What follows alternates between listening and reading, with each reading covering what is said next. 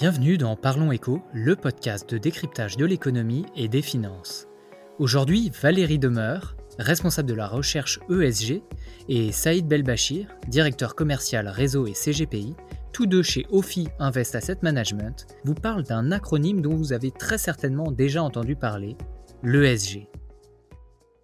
Bonjour Valérie, alors avant d'entrer un peu plus dans le détail, pourriez-vous nous expliquer comment a émergé le concept de l'ESG Bonjour Saïd. Le concept ESG a émergé pour la première fois en 2004.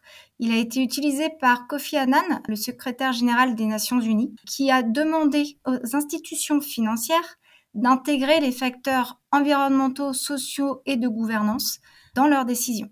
Le concept a été repris en 2006 ensuite par les principes pour l'investissement responsable des Nations Unies. Cet acronyme désigne les trois grandes thématiques sur lesquelles les investisseurs doivent porter leur attention, à savoir l'environnement, le volet social et la gouvernance lorsqu'ils décident d'investir dans une entreprise. Et ces concepts-là est utilisé pour évaluer ce qu'on appelle la performance extra-financière des entreprises que l'on distingue de la performance financière. Alors on va entrer plus concrètement dans les détails. Qu'est-ce que l'ESG, Valérie? Concrètement, l'ESG, ce sont toutes les problématiques environnementales, sociales et de gouvernance auxquelles sont confrontées les entreprises au quotidien. Par exemple, sur l'environnement, tout ce qui va avoir trait au changement climatique, à la biodiversité, à la conception des produits ou à la minimisation des impacts environnementaux liés au transport, à l'eau, aux déchets, par exemple. Ce sont tous ces enjeux-là que l'entreprise doit prendre en compte et gérer.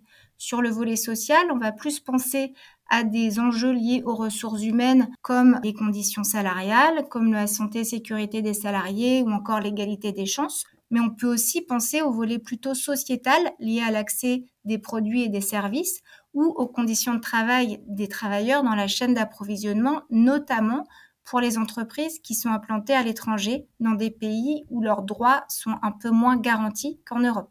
Sur le volet gouvernance, on pensera évidemment au fonctionnement du conseil d'administration, à la rémunération des dirigeants, aux droits des actionnaires, mais il faut également penser à la fiscalité, aux audits, aux comptes de l'entreprise et également à tout ce qui va avoir trait à l'éthique des affaires. Pour évaluer la performance ESG d'une entreprise, on regarde ses engagements, ses politiques, ses process et ses résultats. Et tous ces aspects recouvrent ce qu'on appelle la responsabilité sociale de l'entreprise les entreprises sont notées sur leur performance ESG de la même façon qu'elles peuvent être notées sur leur performance en matière de crédit. Merci Valérie, on y voit désormais plus clair. Alors il demeure tout de même une question qui revient souvent.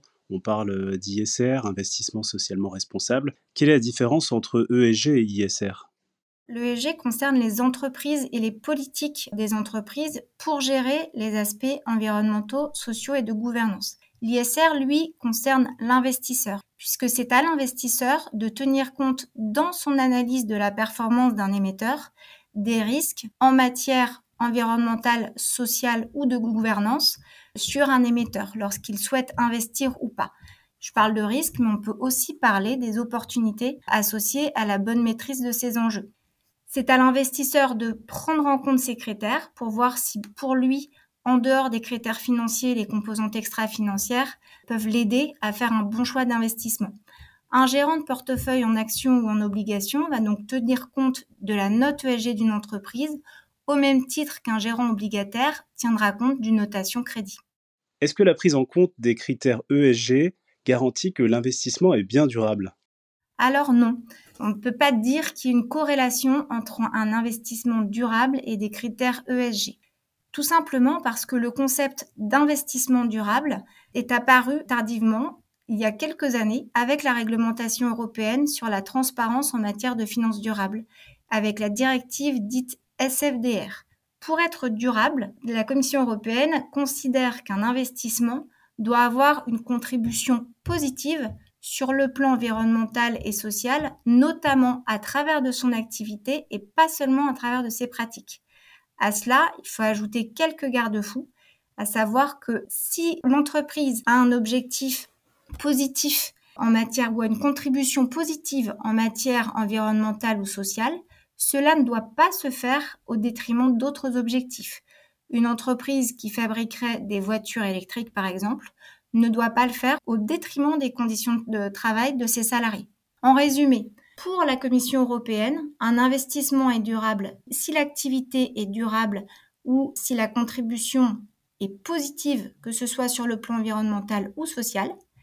Également, si les pratiques de l'entreprise respectent bien un socle de normes minimum en matière environnementale et sociale, et qu'aucune activité environnementale ne nuise aux pratiques sociales ou inversement. Et il faut enfin que l'entreprise remplisse des critères de bonne gouvernance. Et l'ESG, cela se mesure comment? Alors, on a plusieurs outils de mesure de la performance ESG et plusieurs approches. On peut déjà avoir la notation ESG que j'ai déjà évoquée. Donc là, on va noter les entreprises sur différents enjeux qui vont avoir trait à leur politique environnementale, à leur politique sociale ou leur gouvernance. Mais selon le secteur d'activité de l'entreprise, on n'aura pas les mêmes enjeux qui vont euh, être déterminants puisque ces enjeux peuvent être plus matériels dans certains secteurs que d'autres. On va pouvoir accorder par exemple un poids plus important au secteur de la chimie sur des questions environnementales que dans le secteur des médias qui va avoir euh, ses propres problématiques. Idem sur la finance, on va porter une attention plus particulière à tout ce qui va avoir trait à l'éthique des affaires. Une deuxième approche, en dehors de la notation, c'est de suivre les controverses. On a notamment beaucoup d'informations à travers les médias sur des impacts particuliers sur des clients, sur des usagers, notamment en cas de rappel de produits, sur des salariés, si on a des controverses de discrimination, par exemple, ou euh, des controverses en matière de grande pollution environnementale. Donc tout ça, on doit en tenir compte puisqu'il s'agit d'un risque au niveau de l'émetteur. On a un troisième volet, en dehors des notations et du suivi des controverses, qui va concerner des exclusions sectorielles parce qu'on va considérer que l'entreprise, par son activité même, opère dans une activité controversée, comme le tabac, comme le charbon, comme le pétrole ou certaines armes euh, dont l'usage peut être disproportionné, ou contrevient par ses pratiques à certaines normes internationales, comme le pacte mondial de l'ONU. Donc ces trois aspects-là sont un socle qui nous permettent d'avoir des outils à disposition pour évaluer la performance ESG d'une entreprise. On a également d'autres leviers d'action un peu plus positifs et interactifs que sont l'engagement actionnarial. On peut engager auprès des entreprises, leur demander de nous donner plus d'informations que ce que peuvent récolter les agences de notation. Un moment d'échange assez privilégié avec l'entreprise qui nous permet, nous, analystes, de pouvoir avoir un peu plus euh, d'informations à donner à nos gérants et de mieux comprendre parfois certaines problématiques. Et puis, on peut agir également à travers le vote au sein des assemblées générales, puisqu'au sein de ces assemblées, on peut déposer des résolutions, notamment pour que les entreprises agissent plus en faveur du climat ou qu'elles respectent mieux des critères euh, liés à la rémunération des dirigeants pour que ce soit un peu mieux proportionné par rapport au salaire des salariés ou avoir d'autres euh, critères sur différents sujets. Pour s'y retrouver un peu, des labels ont émergé. Pouvez-vous nous présenter les principaux labels? En France, on a un label divers qui est le label Greenfin, a été créé en 2015 par le ministère de la Transition écologique. Ce label a pour objectif de garantir la qualité verte des fonds d'investissement. On a également un autre label qui a été euh, créé en 2017, qui est le label Finansol. Et là, il s'agit de distinguer les placements d'épargne solidaire des autres produits d'épargne. Les structures qui vont être financées par l'épargne solidaire ce sont des structures qui vont œuvrer dans le secteur de l'emploi, de la création d'entreprises, du logement social ou des activités écologiques, par exemple. On a également le label Relance, qui lui s'engage à mobiliser des ressources pour pouvoir financer les PME et les très petites entreprises et qui là a pour objectif de respecter certains critères environnementaux, sociaux et de gouvernance. Et puis, un des labels les plus importants ou les plus connus en France, c'est le label ISR, qui a été créé en 2016 par le ministère de l'économie et des finances, qui lui a pour objectif d'offrir une meilleure visibilité des fonds qui respectent des principes d'investissement socialement responsables. C'est un label qui est en cours de revue, qui traditionnellement privilégiait une approche de meilleurs élèves ou de meilleures pratiques au sein des secteurs d'activité.